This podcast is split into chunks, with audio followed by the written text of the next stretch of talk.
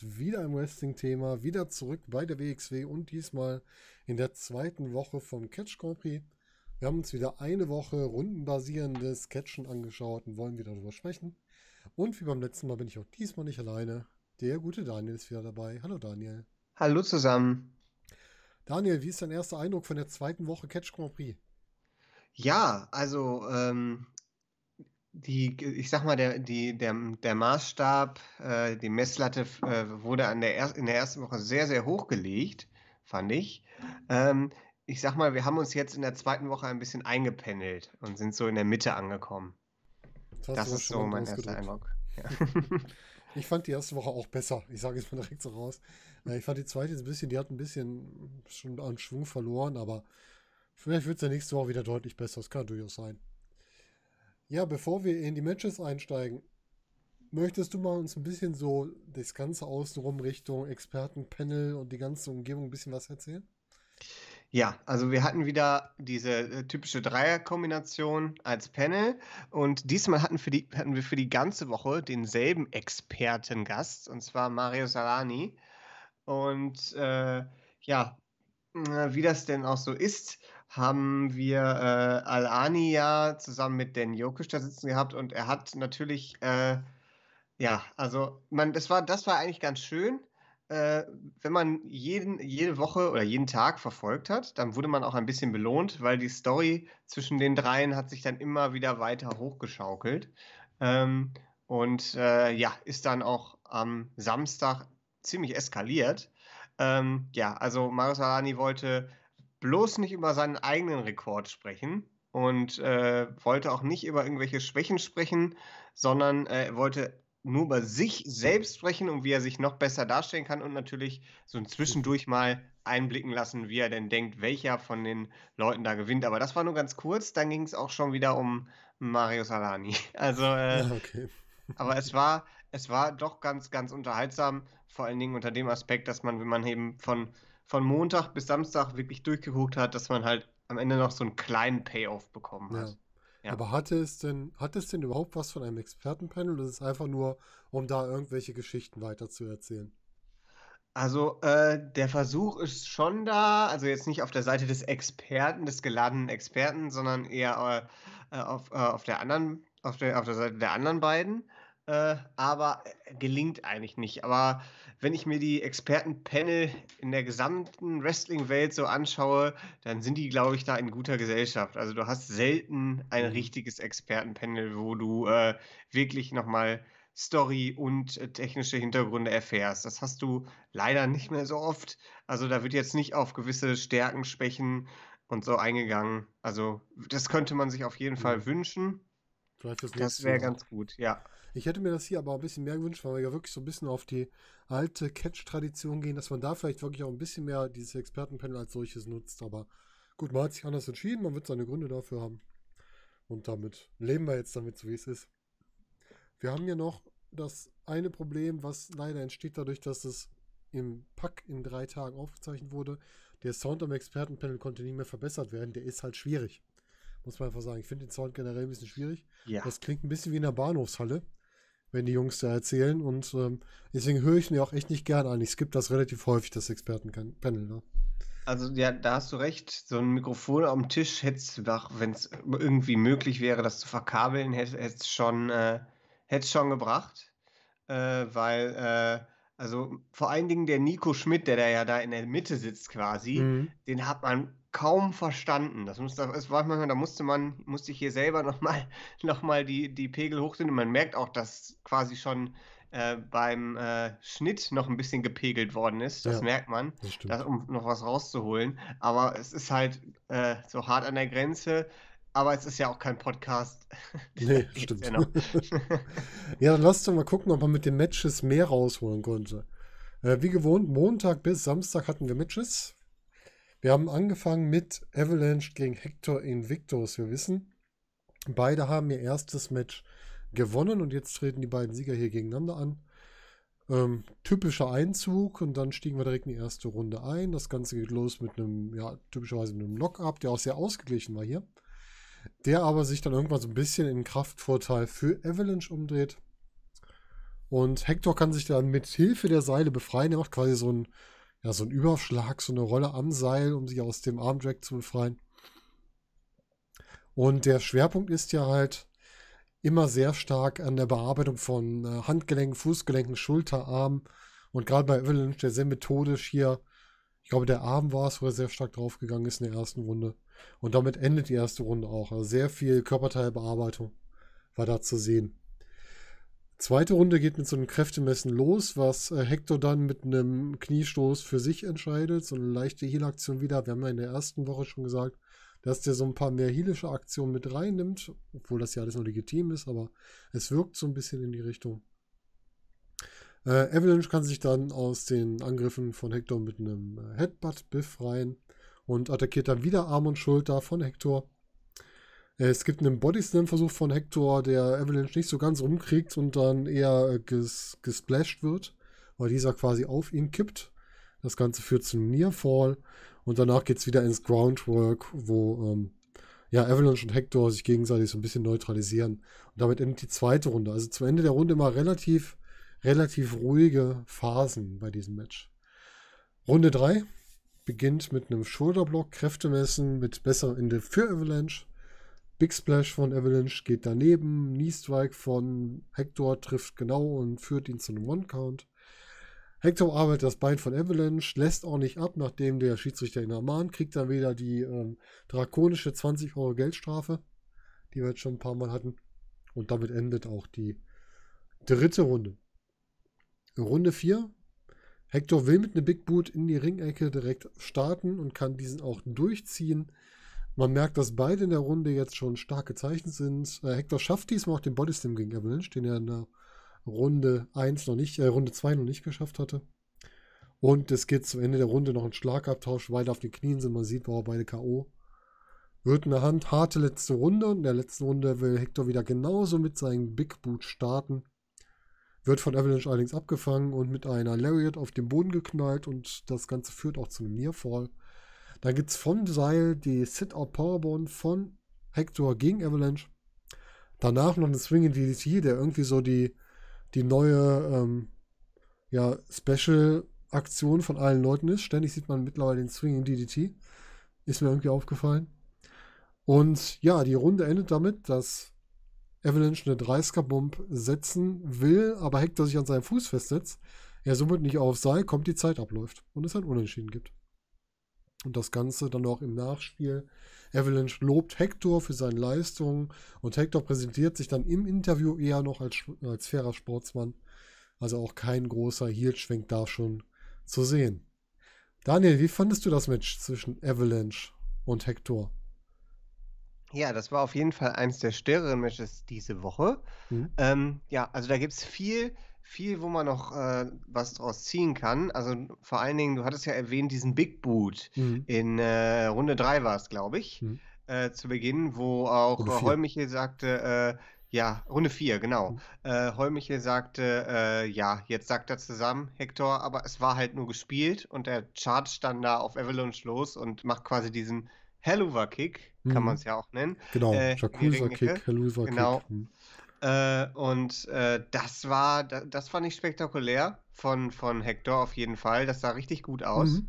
Ähm, und äh, ja, wir haben halt diese zwei Hühnen, die da in diesem Match äh, reinkommen.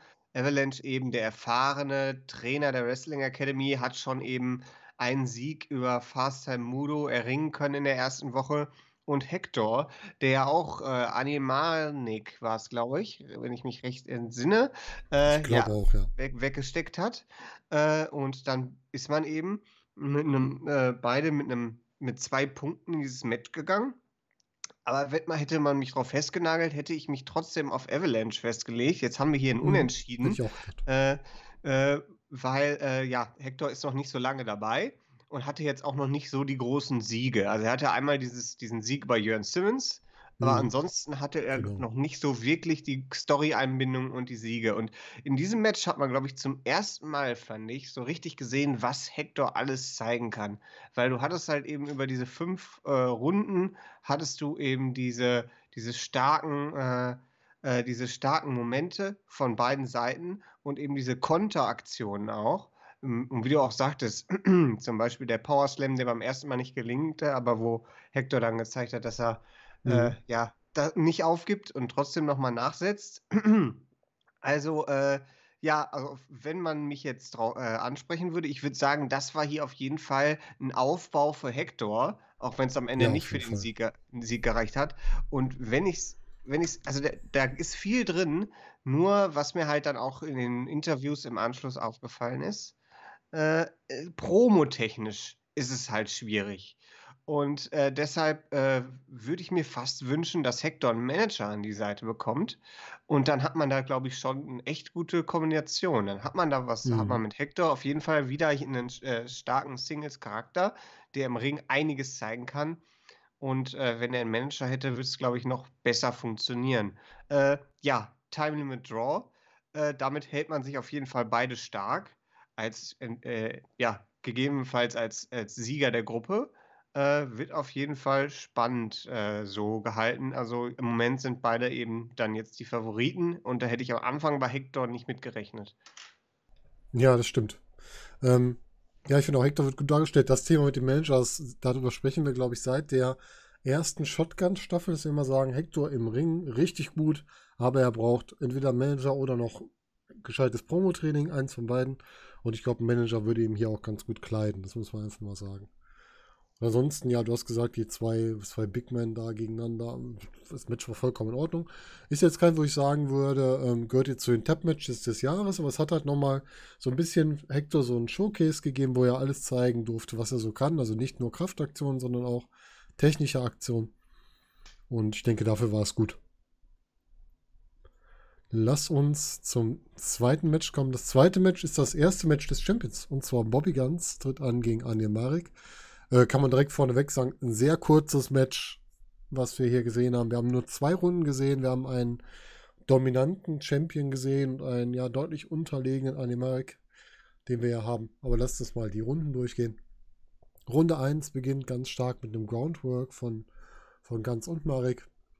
Ähm, Bobby kann sich da recht gut rausmanövrieren, dreht das Ganze in Single Leg Boston Crab um, den Marek auch nur durch Griff in die Seile lösen kann.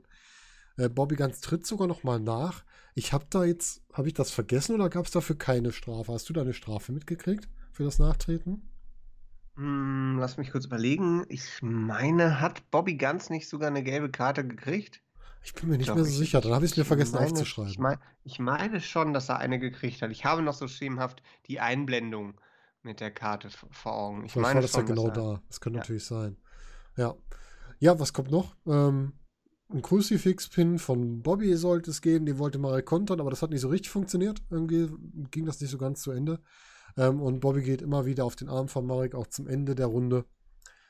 Ja, in Runde 2 will ähm, Marek Bobby einrollen, macht den damit eigentlich nur sauer und kriegt dafür richtig auf den Deckel. Also kassiert einen Shotgun-Dropkick, kassiert einen German Suplex. Ähm, muss dann eine kleines, ein kleines Aufbäumen von Mark erleben, wo der ein Stingblade und ein ähm, Crossbody setzt und einen Nearfall schafft.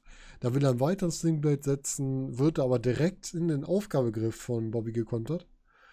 Ähm, ich weiß gar nicht mehr genau, welcher es jetzt war. Auf jeden Fall reicht das vollkommen aus, um ihn zur Aufgabe zu bringen.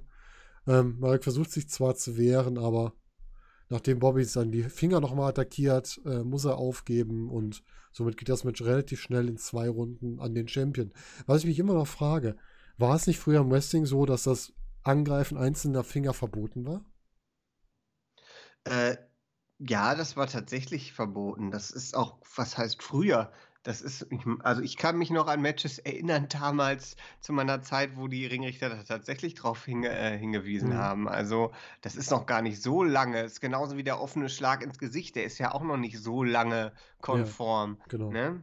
Ja, also das, das war tatsächlich, aber das, das hat man dann wohl noch übernommen. Es heißt ja auch, Tradition trifft Moderne Okay, und stimmt, nicht, ja. nicht äh, Tradition kommt in die Moderne. Ja, das Deshalb, ist richtig. ja. Ja, wie fandest du das Match hier von Bobby Guns gegen Andy Merck? Ja, also erwartbar. Äh, also Mar Marek hat sich ja doch gerade so noch in die zweite Runde gerettet. Äh, aber äh, ja, also auf jeden Fall der dominante Sieg von Bobby Guns. Alles andere hätte man auch nicht machen können, glaube ich. Trotzdem schön, dass Marek das ein oder andere, wie zum Beispiel dieses schöne Slingblade, zeigen durfte. Äh, aber ja, äh, ansonsten äh, ja, erwartbar. Bobby Guns hat sich feiern lassen. Marek sagte, ich, äh, Marek hat sich dann im Interview danach noch ja, sehr reumütig gegeben und dann überlegt, was er besser machen kann. Äh, ja, man erzählt eben die Geschichte weiter, dass man eben da eine ständige Lernerfahrung bei Marek hat. Und Bobby Guns ist eben der dominante World Champion, der erstmal fast jeden Gegner klein hält. Ja, Passt ja auch. Ist ja auch gut erzählt. Der, der Champion muss ja auch stark auftreten hier. Er darf ja nicht das erste Match direkt schon jetzt hier unter die Räder kommen. Das würde schon einen komischen Eindruck hinterlassen. Für dich zumindest. ja, Ja, auf jeden Fall. Du hast gerade angesprochen, das, das Slingbait. Ich finde, das sieht jetzt auch beim, beim zweiten Mal sehen. Also in der ersten Woche habe ich auch noch gesagt, er ist irgendwie immer ein Stück zu weit. Hier fand ich es jetzt schon wieder besser. Der war ein bisschen näher am Gegner dran beim Slingbait. Das hat mir schon wieder besser gefallen. War vielleicht beim ersten Mal einfach ein Ausrutscher beim äh, ersten Match. Dass er dann so weit weg war vom Gegner. Ja, vielleicht ist die Lernerfahrung ja nicht nur Storyline, sondern auch findet tatsächlich auch in echt statt. Kann durchaus sein. Er hat ja auch Ja. ganz klar im Gespräch auch gesagt, er ist halt noch relativ weit am Anfang und deswegen, er soll ja auch lernen. So ist das ja das. Ja, gut, dass er mit allen Leuten arbeiten darf, die ihm da auch weiterhelfen. Das ist ja schon mal super. Ja, Bobby Guns, erster Sieg im Match, seine ersten zwei Punkte an dem Markt, bleibt bei 0 und ja, hat trotzdem noch gute Chancen im Turnier. Es hat ja jeder seine sechs Matches, also da kann ja noch was kommen. Gut, nächstes Match. Wir haben den Shotgun-Champion Metehan gegen den Tag-Team-Champion Fast Time Mudo. Ein Match, was mir vom auf dem Papier, wo ich schon sagen musste, ach ja, nehme ich, gefällt mir von, dem, von der Besetzung. Und ich würde sagen, wir gucken auch da einmal in die jeweiligen Runden. Ja, wir fangen an mit dem Lockup, der natürlich bis in die Ecke geht, mit einem angedeuteten Schlag von Metehan, der das nicht durchführt und deswegen halt keine Karte kassiert. Ähm, wir haben eine Situation, wo eine Situation, wo Mudo Metehan in die Ecke drängt und einen Kick andeutet, den, äh, wo Metehan dann wirklich die Arme schützend hochnimmt und wo Mudo, wenn ich richtig gesehen habe, das ein bisschen macht, wie äh, Alistair Black das vor seinem Finisher mal gemacht hat, so den Fuß quasi an den, an den Hals setzt, so ein bisschen andeutet, ja, das hätte äh, knallen können hier bei dir. Also Metehan schon so ein bisschen, ähm, bisschen zeigt, ja, es hätte unangenehm werden können. Ja, dann äh, tut Metehan so, als würde er ihm natürlich äh, das loben, was er da getan hat. Mude verbeugt sich und kassiert dafür direkt mal einen Schlag von Metehan. Ähm, dieser ist jetzt ein bisschen aggressiver, schlägt auf Mudo in den Seilen ein, kriegt da auch wieder unsere äh, extrem drakonische Strafe von 20 Euro aufgebrummt. Und die erste Runde, was ich hier nicht so gut fand, die endet hier im Grunde mitten in einer Aktion. Also ein bisschen den Schwung raus. Das ist genau das, was ich ab und zu befürchte, dass man quasi so eine Aktionfolge ist. Die Akteure haben gerade die Zeit nicht ganz im Kopf und da wird die Aktion quasi gerade abgebrochen. Das fand ich ein bisschen komisch, aber auch das ist ja Geschmackssache. Ja, Runde 2. Metehan startet mit einem schnellen Kick und dem Ansatz zu seinem Finisher, zu seinem Babolock. Äh, Mudo kann sich in, mit einem Griff in die Seile, je nachdem, jedoch befreien. Es gibt eine Headlock-Serie von Metehan, die ähm, von Mudo gedreht wird, nein, Einroller, zu einem Nearfall. Es gibt die harten Chops von Metehan, die Mudo jedes Mal auf den, auf den Boden niederstrecken. Seine Kicks kommen erstmal nicht durch. Er kann sich aber später mit genau diesen zurückkämpfen und landet zum Ende der Runde in dem Finisher, in dem Bubble-Lock und kann dann trotzdem die Zeit überstehen, bis die Runde rum ist. Das fand ich zum Beispiel gut für den Schluss einer Runde. Also das, was ich beim ersten Runde schlecht fand, fand ich hier wiederum gut. Wurde gut gelöst. Und dann ging es auch schon in die dritte Runde. Das Mudo muss erst einmal eine ganze Menge kassieren, kommt dann aber mit einem, einem Wutschrei und etwas aggressiver zurück ins Match. Ähm, den Black Belt Kick setzt er in die Leere und Meteor nutzt das aus, um aus dem Ring zu werfen.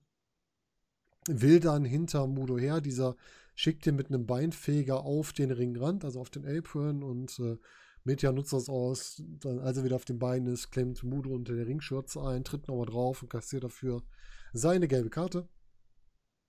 Was ich hier festgestellt habe, es gibt einen Countout. Haben wir letzte Woche noch drüber gesprochen. Da wurde der Countout gezählt. Der ist also doch dabei. Es gab wieder den Ja, Slingshot DDT, der nicht so gut abgestimmt war. Man sah, wie Mudo hochguckte, aber jetzt endlich kommt. Kann aber passieren. Ist ja jetzt wirklich nichts Schlimmes. Und danach gab es schon den Finisher von Metean, den bösen Blick zum Finish. Und Metean ist ähm, so, noch so angepisst von Mudo, dass er die dann aus dem Ring wirft und dafür nochmal eine 50 Euro Strafe kassiert. Also Metean mal eben wieder 150 Euro gespendet an die WXW für dieses Match. Für mich eins der Matches, was mir diese Woche am besten gefallen hat. Ich bin sehr, sehr begeistert von Mudo, von seiner Leistung bis jetzt im Turnier, sowohl von der inneren Leistung als auch von, seiner, von seinem Character Work, was mir auch sehr gut gefällt, also wie er sich darstellt. Das macht Spaß und ja, ich freue mich darauf, mehr zu sehen. Wie fandest du denn das Match, Daniel? Ja, also das war eigentlich ein ganz interessantes Match, was jetzt über drei Runden ging. Ne? Ähm, was ich jetzt äh, tatsächlich äh, schade fand, ist, dass das Mudo äh, quasi, ja, es, ich fand es nicht ausgeglichen. Also Mudo sah im, im Gegensatz zu dem Shotgun Champion schon relativ schwach aus. Dabei ist er ja Tech Team Champion. Also es, war, es hat sich nicht so die Waage gehalten, ist jetzt mein Eindruck. Und äh, ja, aber trotzdem schöne Heal-Arbeit von Metehan, auch mit dem Du Hund, die Hund, äh, die Rufe, die dann immer ja. noch äh, hinterherkamen. Was willst du, du Hund? Ähm, ja, also Mudo, äh, was er, in der letzten Woche durfte Mudo ja wirklich einiges reinlegen äh, ins Match und hat es nicht geschafft. Jetzt hat er Metehan, äh, natürlich ist es schwierig, dass wenn Mudo Metehan besiegen würde als Champion, äh, dann hätte er quasi ja irgendwann mal down the line eine Shotgun-Titelchance. Äh, wäre auf jeden Fall ein realistischer Gegner, aber da hat man sich dann erstmal gegen entschieden und äh, ja, eben diese etwas unausgeglichenere Variante gewählt. Fand ich da ein bisschen schade. Ähm, ja, also da hat man schon wieder ein bisschen äh, Wind aus den Segeln für Mudo genommen, mhm. ist, meine, ist meine Meinung äh, dazu. Ähm, ja, und in den äh, das steht er, jetzt steht er halt bei null. Das ist halt in der zweiten Woche doof. Vielleicht kämpft er sich jetzt zurück und win, gewinnt jetzt jedes andere Match. Äh, das wäre schön. Aber äh, ja, im Moment sieht es für Mudo schlecht aus und das hat sich dann eben auch wieder gespiegelt. Während Metehan, äh, ja, er ist, ist, zwar bei den Matches relativ sicher, ist aber eben nervös äh, auf die magische Woche 7, die ja noch, äh, die ja noch folgt. Äh, in Woche 7 trifft er ja auf Bobby Ganz. Aber da, da gehen wir, glaube ich, noch später nochmal drauf ein. Ja, das äh, ist ja die Story ja. der Woche quasi. Genau. Und äh, ja, das ist, also Mudo ist, äh, Mudo hat, hat eigentlich Besseres verdient, sage ich jetzt mal. Aber gut, man kann natürlich auch sagen, Avalanche und Metehan sind starke Gegner. Aber äh, ja, gerade in Mudo steckt mehr. Also, ja. Ich glaube auch, ich Mudo hat die größten Gegner zu Beginn bekommen im Turnier. Ja, das stimmt. Also das ist schon, schon ordentlich. Ja, du hast recht, als, als Champion, auch als Take Champion ist immer blöd, wenn du direkt die Matches verlierst, aber ich glaube, er wird danach noch in seinem Block noch einige Siege holen. Ich glaube, der wird irgendwo im Mittelfeld landen. Das ist dann für einen Take Team Champion auch okay, wo du sagen kannst, ja, der ist halt im Team stärker, auch wenn das Take Team noch nicht so lange besteht wie als Einzelwrestler. Ähm, aber er sollte halt auch nicht alles verlieren, das wäre auch schlecht. Muss man einfach sagen. Richtig. Gut, dann lass uns zu einem Match kommen, auf das ich mich sogar gefreut habe, schon als das äh, Catch Grand Prix angekündigt wurde. Und zwar das Match Emi Sitochi gegen Senza Volto. Ich habe schon ein paar Mal gesagt, ich bin von Senza Volto sehr begeistert, weil ich den jetzt auch bei der GWF öfter gesehen habe.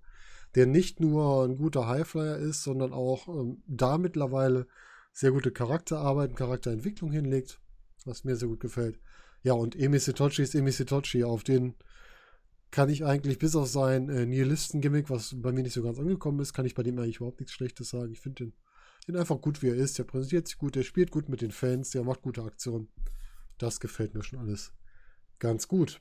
Ja, schauen wir in die Runden. Runde 1, typischer Lockup zum Beginn und dann geht es in einen schnellen Start mit ganz vielen Kontern. Es gibt immer wieder Wechsel zwischen den beiden, Armdrag-Wechsel, Konter, eine Aktion die andere oder halt wieder auskontern. Also, das kann man gar nicht genau beschreiben. Immer im hochbleibenden Tempo die Aktion gekontert. So lange, bis es dazu kommt, dass ähm, Setochi kurz aus dem Ring ist, wieder auf den Apron kommt und dann den Springboard Dropkick von Volto kassiert. Dieser macht dann wieder seinen typischen Lauf in die Seile, als wollte er rausspringen. Und seinen Sprung nach hinten, wo er normalerweise in seiner Pose landet. Aber er macht einfach mal sich einen Spaß mit Setochi und übernimmt dessen ja, Superhero-Landing oder wie auch immer man das nennen will. Diese typische Landung von Sitochi, die er immer darstellt. Was dann entsprechend auch von diesem gewürdigt wurde oder zumindest darauf reagiert wurde. Was auch ganz schön war. Ja, äh, er bedankte sich bei Senza wenig später mit einem hoch ausgeführten Gutbuster. Es gab einen schönen Splash, also einen Standing Splash auf Senza Volto. Und es gab sogar den Elbow Drop, der ähm, zu einem Nearfall führt. Und dann ist die Runde auch schon vorbei. Also so früh schon den Finisher von Zitochi, das ist ja einer der, ich weiß gar nicht, zählt der als Finisher der Elbow Drop oder ist noch immer nur der Split-Legged Moonsault, äh, Moonsault der Finisher? Also ich würde sagen, der Starship Pain, wie man ihn ja auch kennt, ja, ist, genau. äh, ist, der, ist, ist der Finisher, würde ich sagen. Wobei ich den Elbow doch viel schöner finde als den Starship Pain, muss ich sagen. Aber das ist vielleicht auch die, äh, die alte Verbindung zu Macho Man und allem, wo man diesen einfach zu würdigen gelernt hat. Ja, Runde 2. Sitochi geht sehr stark auf den Rücken von Sensor jetzt, äh, sitzt Backbreaker auf den Rücken und so weiter. Dann hat er ihn im Aufgabegriff, löst den entsprechend, aber reagiert so ein bisschen abschätzig, dass er ihn lösen muss und kassiert dafür einfach mal wieder unsere kaum zu bezahlende 20 Euro Geldstrafe, die wir jetzt schon oft gesehen haben. Es gibt einen typischen Schlagabtausch in der Mitte des Rings. Es gibt weitere Angriffe auf den Rücken von Sensor. Es gibt einen harten Whip in die Ringecke. Es gibt einen Abdominal, Abdominal Stretch, der halt auf den Abdomen und natürlich auch ein bisschen Auswirkungen auf den Rücken hat. Und damit endet auch die zweite Runde. In Runde 3 soll es wieder einen Cutbuster geben, den kann Sensor aber blocken. Es gibt wieder schnelle Aktionen der beiden gegeneinander. Dann gibt es wieder den äh, Canadian Destroyer, der wieder genannt wird. Sunslip, Flip, Power, Powerbomb, glaube ich. Der hier wieder durchgeht, der mittlerweile wirklich ein reiner, ja, um es im Englisch zu sagen, Transition Move ist und kein wirklicher Finisher mehr, wie wir es damals bei P.T. Williams war, dass der ihn als Finisher hatte, gesehen haben. Ähm, es gibt einen Suplex von Volto, der dann durchgerollt wird in einen ähm, Facebuster von Zitochi und dann nochmal, als Volto auf den Beinen ist, in der Clothesline zu einem Nearfall. Sitochi versucht wieder seine Spanish Fly, die ihm beim ersten Match schon nicht gut getan hat und scheitert auch wieder damit. Ähm, was kommt da noch? Volto springt dann entsprechend nochmal auf ihn drauf, wenn ich es richtig mir gemerkt habe. Er kann Sitochi dann einrollen und äh, kann sich den Sieg holen. Muss man einfach mal sagen. Er hat also durch einen Einroller hier das Match gewonnen. Ähm, und man merkt, die Spanish Fly ist wohl nicht mehr unbedingt das beste Werkzeug für Sitochi. Vielleicht sollte er da mal drauf verzichten. Wie siehst du das? Wie war das Match für dich? Ja, also auf jeden Fall sehr spektakulär. Ähm, und wie du schon sagtest, die Spanish, Spanish, Spanish Fly, genau, die Spanish Fly geht immer daneben. Äh, das ist natürlich äh, schwierig dann. Und äh, ich bin auch sehr überrascht, dass Sitochi hier den Sieg nicht einstecken konnte und dass Senza Volto jetzt sich an die Spitze der Gruppe gesetzt hat mit vier, Sie äh, vier Punkten. Also das ist äh, schon eine äh, ne, äh, ja, überraschende Entwicklung. Und äh, ja, für Sitochi besonders bitter, weil der halt noch gar nichts gewinnen konnte. Eben wie Faster Mudo sitzt da eher am anderen Ende der Gruppe hm. mit null. Und, äh, und das ist, äh, ja, das ist überraschend. Äh, vor allen Dingen, weil Sitochi auch gerade erst wiedergekommen ist. Und äh, ja, jetzt, äh, äh, er war, war, auch ziemlich niedergeschlagen im Interview und eben wieder am anderen Ende des Spektrums. Sensor Volto war über den Wolken, hat sich ja feiern lassen und also eine ganz überraschende Entwicklung hier, quasi die Underdog-Story äh, von Sensor Volto, der da quasi einen überraschenden Siegen, Siegeszug feiert. Also ganz, ganz starke Sache. Ja, es ist bis jetzt irgendwie das Jahr äh, von Sensor Volto, der ja wirklich sehr viel gefeatured wird. Der bei, ich muss immer wieder so ein bisschen die Bezüge ziehen, bei GWF zum Beispiel jetzt im Dezember ist es, glaube ich, um den Main-Titel antreten darf, da quasi bei dort zum Shortcut to the Top gewonnen hat, um diese Chance zu kriegen der hier bei uns natürlich auch das Duell gegen Tristan Archer beim, äh, beim Shotgun gewonnen hat und hier auch immer mehr an Profil kriegt.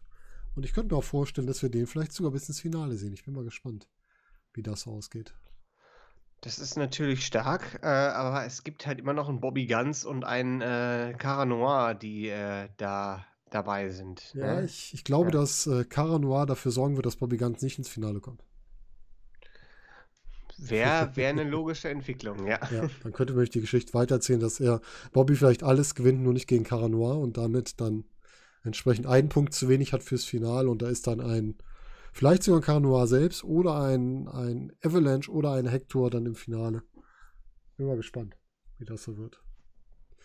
Ja, aber wie, äh, wie du auch schon sagtest und was auch hier und in dem Match davor äh, wieder zur Sprache gekommen ist, ist eben die Rundengeschichte, weil das zieht einen doch immer mal wieder raus. Mhm. Hatten wir auch hier. Auf jeden Fall. Ja. Das haben wir wirklich immer wieder. Ne? Also ich glaube, dieses Turnier nochmal, ähm, vielleicht ohne diese, dieses, diese Rundentechnik, würde für mich besser funktionieren. Ich verstehe, dass man das in der alten Catch-Tradition machen möchte, aber irgendwie mich packt es noch nicht. Vielleicht brauche ich noch ein, zwei Wochen, bis ich drin bin, aber ich bin oft so ein bisschen, unterbricht das so mein, mein Matchfluss beim Gucken. Ja, man hat natürlich eben auch die Möglichkeit, dass man solche Sachen machen kann, wie er rettet sich jetzt in die nächste Runde, hat eben eine Verschnaufspause. Das ist eben das Element, was hm. man nutzen kann. Funktioniert aber bei so vielen Matches eben nicht immer. Ne? Das ist das. Sind da zu viele Matches? Mit Runden. Ja, genau. Und ich sag mal, es hält sich jetzt auch nicht die Waage, sondern ich meine, der Großteil der Matches, der leidet eher darunter, anstatt, er das, anstatt dass er zugewinnt. Ja, das stimmt. Da bin ich ganz bei dir. Also irgendwie äh, kommt das bei mir nicht so ganz an. Also wie gesagt, ich finde das Turnier, die Idee immer noch gut, dass wir so ein, so ein äh, G1-mäßiges äh, Round-Robin-Turnier, also jeder gegen jeden Turnier haben. Das mag ich eigentlich. Und ähm, das kann man auch ruhig so fortsetzen. Vielleicht muss man da einen oder andere Stelle noch ein bisschen schleifen oder wir müssen uns noch dran gewöhnen.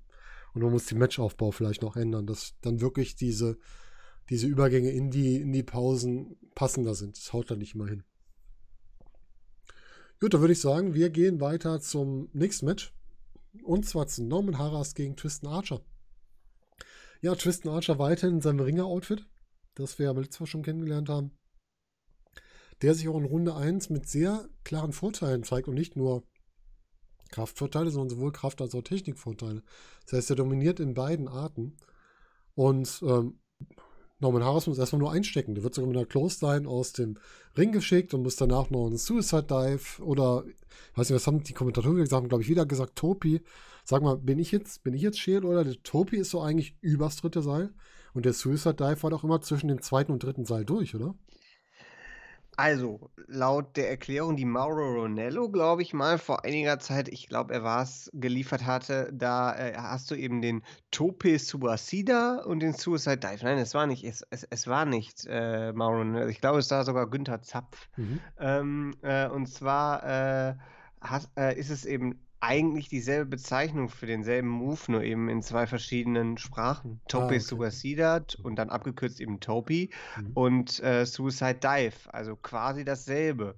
Ähm, ja, nur also da, da scheiden sich, glaube ich, die Geister, weil ich habe deine Erklärung auch vorher schon mal gehört. Ne? Also wenn jetzt jemand zuhört, äh, der darf gerne nochmal eine längere Erklärung dazu abgeben, dann sind wir auch schlauer. Aber ja, laut, laut, meinen Informationen, die ich von irgendeinem Kommentator habe, ich entweder Zapp oder Mauro Ronello, hm. äh, vielleicht waren es auch beide, ähm, äh, ist, die, äh, ist, ist es eben dasselbe, nur mit einer anderen Bezeichnung. Okay, für mich stand die Abkürzung Topi immer für, für einen Splash halt übers Top Rope.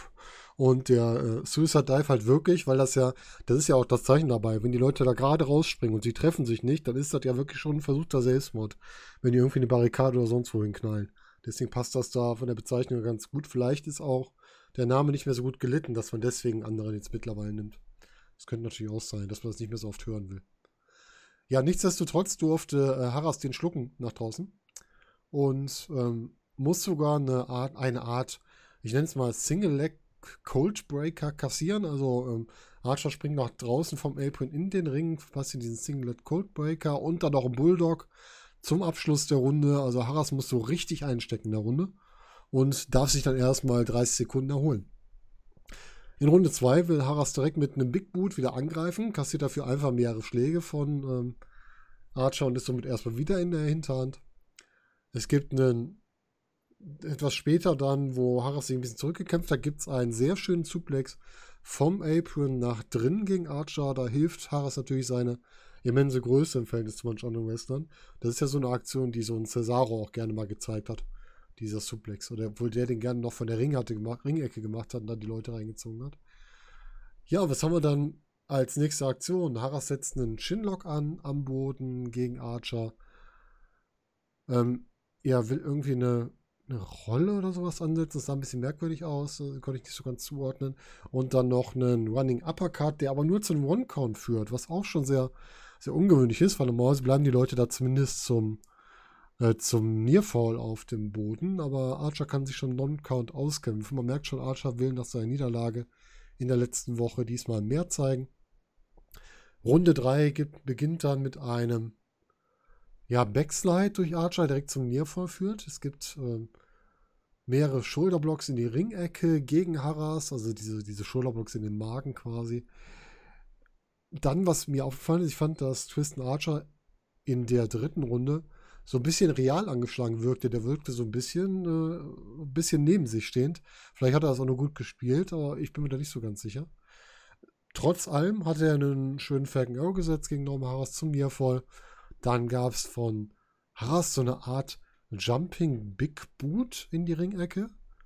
Dann posiert er groß, dass er ja hier der, der tolle Kerl ist und äh, das Posing bringt ihm leider keine Begeisterungsstimme ein, sondern Lariat von Archer und dann auch den Finisher von Archer und damit auch die Niederlage. Archer gewinnt diese, dieses Match, hat somit zwei Punkte und Norman Harras bleibt weiterhin in seiner Hundehütte mit null Punkten und kein Leckerli sitzen. Wie fandest du das Match? Ja, keine Leckerlis. Also, äh, ja, also Tristan Archer hier gewinnt endlich mal ein Match, sichert sich damit seine ersten zwei Punkte und Norm Harris weiterhin bei null.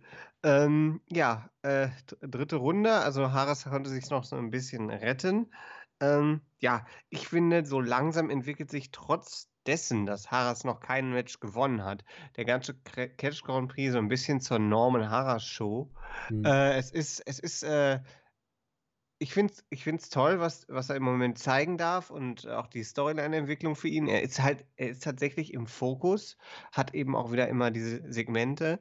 Gut fand ich im Interview ähm, am Anfang, ich glaube, es war mit Andy Jackson, äh, äh, dass, äh, oder ist es Alan Jackson? Mann. Ich glaube Andy, ich bin mir nicht ganz sicher, aber ich glaube Andy, Andy ist richtig. Andy.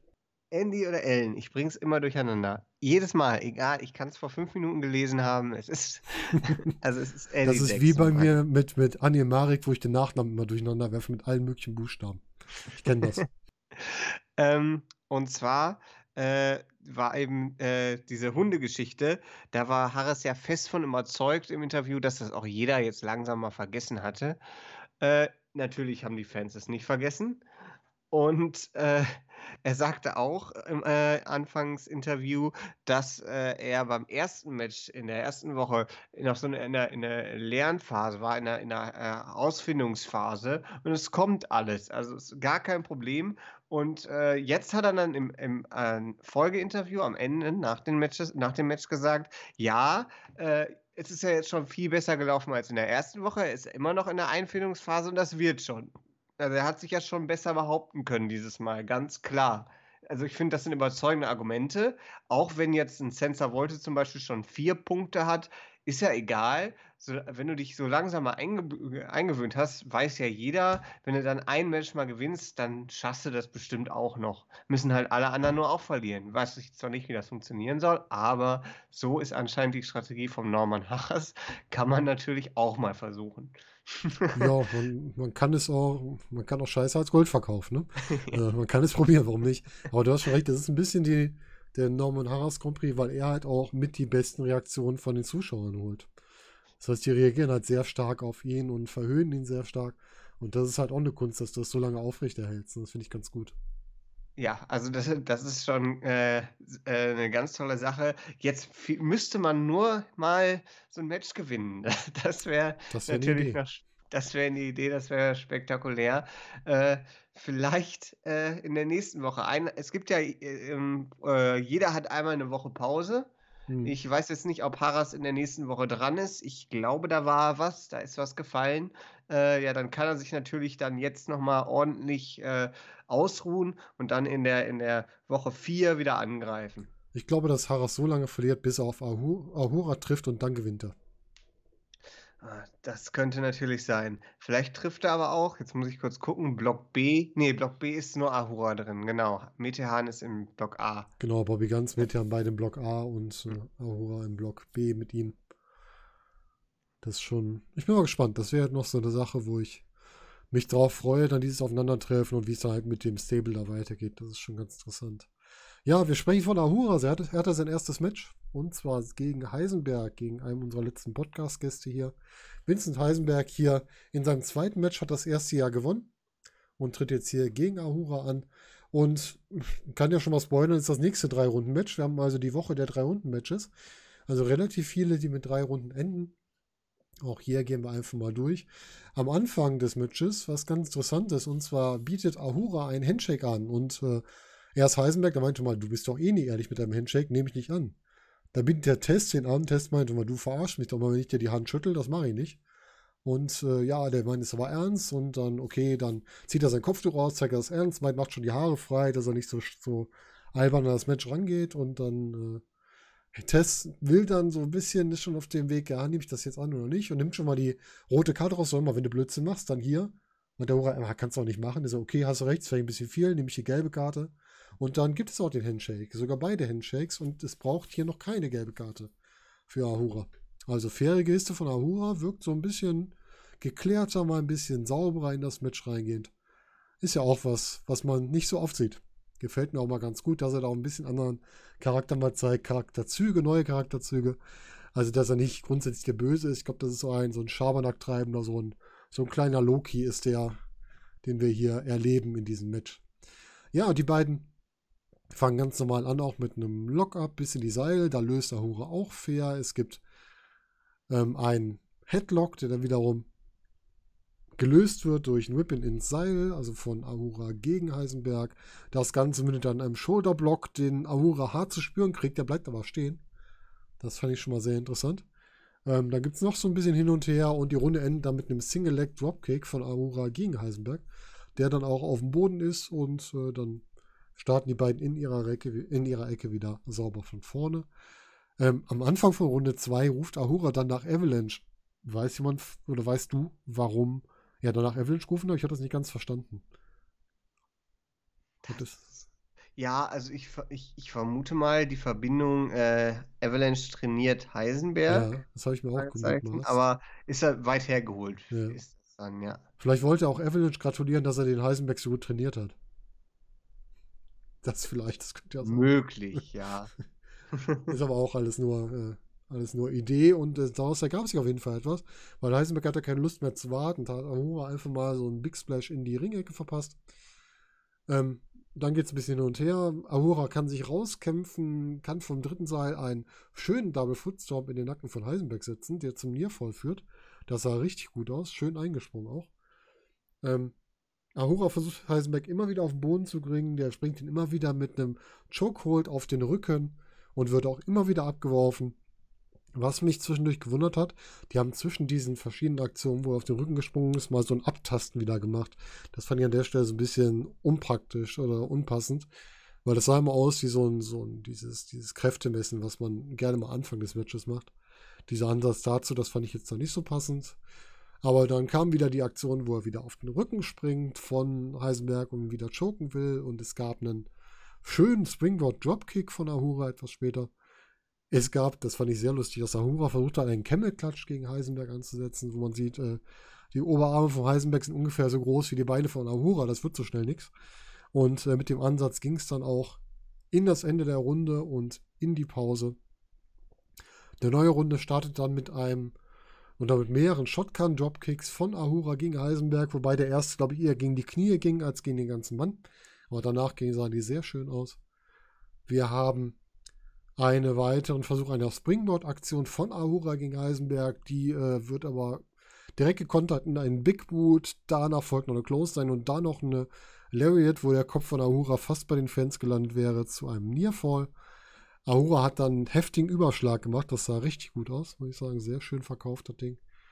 Dann äh, kommt Ahura wieder auf seine alten Tugenden zurück, greift Heisenberg ins Auge, kassiert seine gelbe Karte. Heisenberg ist damit geblendet, kann seinen Gegner nicht mehr genau sehen, versucht Leben, macht dann Luftschläge und landet irgendwann wieder im Ansatz zum Kemme-Klatsch, wo dann äh, Heisenberg sich nach hinten robbt Richtung Seile. Tess guckt nach den Seilen und das nutzt Ahura um Heisenberg in die Augen zu greifen und diesen mit einem sehr innovativen Einroller einzurollen und sich den Sieg zu holen. Also Ahura so ein bisschen das Schlitzohr, der, der, äh, ja, der Mensch, der hier Schabernack treibt mit seinem Gegner. Äh, gefällt mir deutlich besser als der, ich habe auf nix Bock Ahura, muss ich sagen. Und ich muss sagen, sein erster Auftritt hier mit Match, äh, mit Interview vor und nach dem Match mir sehr gut gefallen. Ich glaube, Ahura kann schon noch. Aber ah, den mal wieder alleine zu sehen, die können ja ruhig im Tech-Team bleiben, aber ihn auch alleine mal wieder öfter Matches zu sehen, das gefällt mir bis jetzt schon nach dem ersten Match richtig gut. Wie fandest du denn das, Daniel? Also, ja, da kann ich nur bei dir sein. Mal eine ganz andere Seite von Prinz Ahura. Äh, ist ja, also, äh, also Ahura ist ja, ist ja schon, also viel von dem Ahura, den man so außerhalb des Rings äh, mitkriegt, äh, es steckt auch in der, in, in der Figur. Das ist, äh, ähm, ist ich habe nämlich, ich, ich, denke, ich denke jeden Tag dran, weil äh, ich habe ein, ein Gruppenbild von dem letzten Bowling, äh, von der letzten Bowling-Veranstaltung und die Fotobomb von äh, Prinz Ahura kann man immer noch erahnen. Also äh, fühle ich mich also fast täglich dran erinnert. ähm, und äh, ja, also, äh, aber es ist auch mal ganz entspannt, als äh, eben dieses, äh, diese ständige Ernsthaftigkeit äh, bei so einem Grand Prix, gerade jetzt, wo man auch ein bisschen Spaß zumindest mal äh, irgendwo sich erhofft, hat man so einen Prinz Ahura da drin, der eben, ja, und der eben, eben dann aber beides zeigen kann. Das ist, das ist ganz, ganz cool. Mhm. Ähm, ja, und ich bin ja immer noch schockiert von der, von der, von der äh, Revelation, von der Enthüllung, die du da dem Vincent Heisenberg entlockt hast beim letzten Podcast. Äh, deshalb, äh, da muss ich jetzt immer dran denken. dass, äh, Führ es ruhig aus, aber. Ja, ja also äh, wir, also ich, ich vielleicht, ich habe auch eher ernsthaft darüber nachgedacht, ob ich es nur geträumt habe. Nein, es mhm. gibt ja aber auch Videomaterial. ähm, und zwar beim, beim 16 Carat, als äh, wurde Heisenberg ja als Sohn von Baron von Hagen vorgestellt. Bei Ambition, ne? Mhm. Bei, bei Ambition, genau, also während des äh, Karat-Wochenendes. Und äh, die, die, die optische, äh, da ist ja auch optisch, das könnte schon hinkommen, vom Alter her, vom, vom Aussehen her, dass die beiden verwandt sind. Aber anscheinend weiß äh, Heisenberg nichts davon, dass es in seiner Familie Wrestling gibt. Also. Weil Heisenberg hm. ist ein Sohn des äh, Nordisch Fight Club und nicht von Baron von Hagen. Das kann man ja. sagen. Hm, ja, es ist, äh, es ist. Vielleicht es, also, soll er auch, wurde es auch so gemeint, dass er quasi Sohn im Geiste von äh, Baron von Hagen ja, ist. Ja, genau. äh, ich, bin, ich bin wirklich schockiert, weil da, da habe ich halt das fand ich der erste Second Generation, also nein, der zweite Second Generation Wrestler nach ähm, Marcel Bartel aus dem deutschen Wrestling, äh, der so, so einsteigt. Oh, da, das fand ich, das war einfach zu gut, um nicht wahr zu sein. Aber wir haben doch noch Levaniel, Sohn einer Deathmatch-Legende. Das ist doch gar kein ja, Problem. Aber der, der hat ja vor, der hat ja hauptsächlich in Japan seine Erfolge ja, geholt, stimmt, nicht im europäischen Raum. und äh, ja, also das ist natürlich, und das hat sich natürlich auch sofort gerecht. Ich meine, damals wusste man es noch nicht, als der Catch Grand Prix ausgezeichnet wurde, aber ja, Heisenberg musste hier verlieren, als ihn die Geister seiner Vergangenheit verlassen haben. das hast du jetzt aber schön gesagt. Und ja, also wieder in Runde 3. Äh, und was du auch schon angesprochen hast mit dem, mit dem, mit dem Camel-Klatsch, das mhm. war immer interessant, äh, der, der zweimal ja versucht wurde anzusetzen. Genau. Also das war, das war schon eine, äh, ja, eine Herausforderung, aber am Ende hat es eben, wie gesagt, nicht, nicht gereicht. Ahura war der bessere Mann. Und ja, eine Überraschung. Letzte Woche haben wir Ahura nicht gesehen. Für ihn war es also das Debüt. Und äh, ja, finde ich eine schöne Story, dass wir jetzt hier jemanden haben aus dem Bobby Gun Stable, der eher in Tag-Team-Erscheinung getreten ist und jetzt hier Singles äh, tatsächlich was reißen konnte. Und äh, ja, da geht man also schon, schon voller Spannung ins nächste Match für Ahura. Mhm. Fragt man sich, was kann er noch zeigen, was wir vielleicht nicht wissen? Was steckt noch in diesem Menschen drin, in diesem äh, Wrestler? Ja, und da hat man eben dann direkt den Bogen gehabt zum Abschlusssegment nach den Interviews, äh, wo äh, Norman Harras nochmal gegenüber Bobby Ganz beteuert hat, dass er sich was überlegt, auch wenn es schwierig ist, äh, was das Match in Woche 7 angeht. Also da zeigen alle Pfeile jetzt drauf auf die, äh, auf die Konstellation, auf das Aufeinandertreffen vom Shotgun-Champion Metehan gegen den World Champion Bobby Ganz. Wenn das mal kein also, Long-Time-Storytelling ja. ist. Ne? Das ist eine, äh, ja, da hat man eben den Vorteil, wenn man äh, mehrere Wochen auf einmal äh, tapen kann. Ne? Das, äh, da kann einem nichts dazwischen funken. Ja, erzähl ruhig weiter. Wie, was wurde da denn besprochen? Es gab ja zwei Segmente. Einmal, ja, Norman ist ja wieder, der ist ja wieder als Laufbursche unterwegs oder als Bote. Manchmal denke ich an, äh, an den Film 300, was da mit den Booten passiert ist. Nicht, dass das irgendwann mal Norman Harris auch passiert. ja, das ist, da läuft er natürlich Gefahr, wird eben von beiden Seiten benutzt, also einmal von Metehan und äh, seinen beiden Mitläufern und eben von der Gruppe äh, Pretty Bastards und Bobby Guns, immer links nach rechts. Er ist quasi der, der junge, unerfahrene für die, für die, äh, mhm. für das Team Bobby Guns und für Metehan ist er eben ein Geschäftspartner, ein Business-Mensch, äh, äh, hat ja auch immer seine Bankkaufmann sein Bankkaufmann-Outfit dabei ja. mit der roten Krawatte. Jetzt im Moment nicht, aber normalerweise schon. Hat, hat, es gab eben auch das Segment mit Metehan, wo Metehan auch schon ein bisschen einen härteren Ton angesetzt hat, quasi schon Norman Harris fast schon aufgegeben hat. Aber Norman Harris sagte dann in, als Erklärung, äh, ja, ich habe ja selber Match, da muss ich mich jetzt erstmal drauf konzentrieren. Also das Segment war jetzt nicht am Tag 12, sondern mhm. etwas weiter vorher. Und äh, sagte, er hat ja selber Mensch, wo, wo er sich äh, Match, wo er sich darauf vorbereiten muss kümmert sich aber danach darum. Das hat dann wiederum gereicht für Metehan, um sich ein bisschen zu beruhigen. Metehan beteuert ja immer, er muss, muss das gewinnen, weil er muss ja Medizin für seine kranke Mutter kaufen und äh, ja, das ist äh, für seine Familie sorgen und das ist ja alles ganz wichtig. Also ist es auch, aber äh, ne, das, das wiederholt er eben halt mit Nachdruck sehr oft, ja, egal gegenüber von Norman Harras, aber auch eben gegenüber seinen Interviewpartnern und äh, das Ding ist eben, dass äh, Norman Harris das so jetzt ein bisschen sich blöderweise zwischen, äh, zwischen beide Stühle manövriert hat und da jetzt schwierig rauskommt, eben den Fokus verliert auf seine eigenen Turniererfahrung äh, oder sein eigenes, äh, sein eigenes Turnier, seine eigenen Sieg Siege, die er einfahren muss, ist nicht ganz bei der Sache anscheinend. Äh, hat eben auch noch diese Hundesache, die auch noch dazu kommt. Also so ein bisschen bricht das Kartenhaus gerade über Norm Harris mhm. zusammen.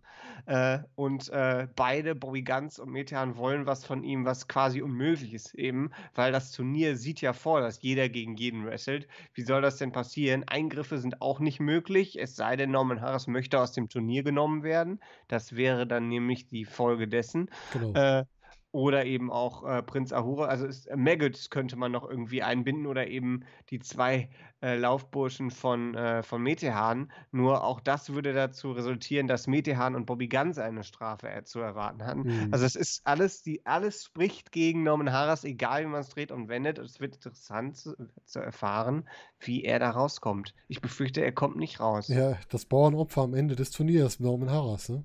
Ja. Das, danach sieht es langsam aus. Ja, Bobby hat auch ganz klar gesagt, immer macht die Meteor mal klar, ich bin hier der Unified Champion. Und äh, dann weiß er auch, worauf es hier hinaus war. Und was ich ganz komisch fand, die Aussage von, von äh, Bobby, verbessere mich, falls ich falsch verstanden habe, weil er meinte, ja, erstmal gucken, dass wir beide ins Finale kommen. Aber das Finale ist doch zwischen Block A und Block B, die sind doch beide im Block A.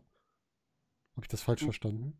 Nein, das hast du nicht falsch verstanden. Ich habe das aber so aufgefasst, dass Bobby ganz, ganz klar davon ausgeht, dass Norman Harras alles regelt und die Sachen. Vielleicht kommt es noch zu einem Tausch der Blöcke. Also ein, ein, eine Person aus Block A tauscht mit einer Person aus Block B und wechselt. Aber das ist eigentlich, ich weiß nicht, wie man das, da müsste man also schon einiges an Schmiergeld Richtung absolut Andi zahlen, ja. um das äh, irgendwie möglich zu machen. Und ich glaube nicht, dass Andi so bestechlich ist wie zum Beispiel ein JBL in, äh, in diesem Match, was wir hatten, in diesem Segment, was wir hatten da mit The Miss und äh, Otis. Ja, stimmt. Wo, mhm. man erinnert sich, äh, also ich glaube nicht, dass Andi da äh, ebenso bestechlich ist, denn äh, Andi kennt sich mit Zahlen aus und da ist, äh, man braucht ihn da nicht übers Ohr hauen. Das wird nicht funktionieren. Ja, das stimmt, du hast vollkommen recht. Ja, warten wir ab, was da noch kommt. Wenn du zwei Matches der Woche empfehlen würdest oder solltest, welche wären das? Also auf jeden Fall das erste Match, Avalanche und Hector Invictus. Und dann wird es wird's, wird's schwierig, um ehrlich zu sein. Äh, da muss ich äh, mal in mich gehen, weil alles so auf derselben selben Waage liegt quasi. Das ist, äh, puh, hm, hm, hm. Äh, ja, äh, vielleicht noch das, das Match Faster Mudo gegen Metehan. Das Mhm. noch am ehesten. Ja, das würde ich noch eher dazu nehmen. Ganz einfach aus dem Grund, äh, Mudo ist, äh, hat zwar leider jetzt wieder verloren, aber äh, Metehan kon konnte einiges zeigen, was auch wirklich interessant war. Und äh, so als, als gutes Heel gegen Babyface-Match kann man das auf jeden Fall auch noch mit reinnehmen. Aber Ja, wie auch. gesagt, sonst hattest du halt Squash-Matches dabei oder eben die Überraschung von Prinz Ahura. Aber äh, im, im, im Vergleich zur ersten Woche hattest du eben nicht diese wirklich, in der ersten Woche hattest du wirklich die Stärken des Turniers gezeigt, wo du halt jedes, jedes Match hatte seine wirklich durchdachte A bis Z Storyline, was hier in der zweiten Woche ein bisschen aufgeweicht ist, aber wo auf jeden Fall noch Potenzial ist, äh, dass es in Woche 3 wieder ein bisschen wieder zurück zu, zum Standard von Woche 1 kommt. Das Äh, stimmt, ja. äh, du hast, so ist das halt bei Turnieren, du hast starke Wochen, du hast, äh, du hast etwas schwächere Wochen, aber es war jetzt nicht äh, so, dass man sich das nicht angucken kann. Auf jeden Fall, um mitzukommen, um weiter äh, diese Charakterentwicklung der einzelnen Akteure zu verfolgen, war das auch ganz gut diese Woche. Aber man hat ja auch gemerkt, diese Woche hatte auf jeden Fall mehr Segmente und äh, Interview, äh, die Interview-Parts fand, fand ich, fühlten sich auch länger an. Äh, Hm, als in der. Woche davor. Äh, das heißt, man hat schon mehr auf, auf äh, Story außerhalb des Rings gesetzt, anstatt die Geschichten mit dem Wrestling zu erzählen. Zumindest ist das mein Eindruck. Mhm. Es wurde viel, viel außerhalb erzählt, nicht mehr so viel im Ring. Ja, beim Metehan gegen Mudo bin ich bei dir. Und ich würde noch für Leute, die gerne einfach mal wieder was Schnelles sehen wollen, Sensor Volto gegen Ime Setochi kann man sich auch gut angucken. Das hat auch Spaß gemacht, das zu schauen. Und ja, für so ein bisschen schnelle, schnelle Action, ähm, ein bisschen Lucha-mäßig, kann man das durchaus mal gucken. Ja, Auf Daniel, jeden Fall, dann, ja. Moment, Moment des, der, der zweiten Woche, der Big Boot von, äh, von äh, äh, Hector Ja. Invictus gegen, gegen Avalanche. Also das Ja, war, kam aus dem Nichts, war super, super getimed, super gemacht. Auch der Kommentar, muss man auch mal sagen. Also ich, wir lassen ja sonst öfter mal am deutschen Kommentar der WXW nicht so, dass äh, ziehen wir ganz viele Federn raus. äh, äh, lassen wir kein gutes Haar dran. Hm. Aber in dies, dieser Call war toll, weil man war drin, man konnte es nachvollziehen, aber dann eben die Überraschung und bumm, äh, der, dieser Helluva-Kick, nenne ich es jetzt mal.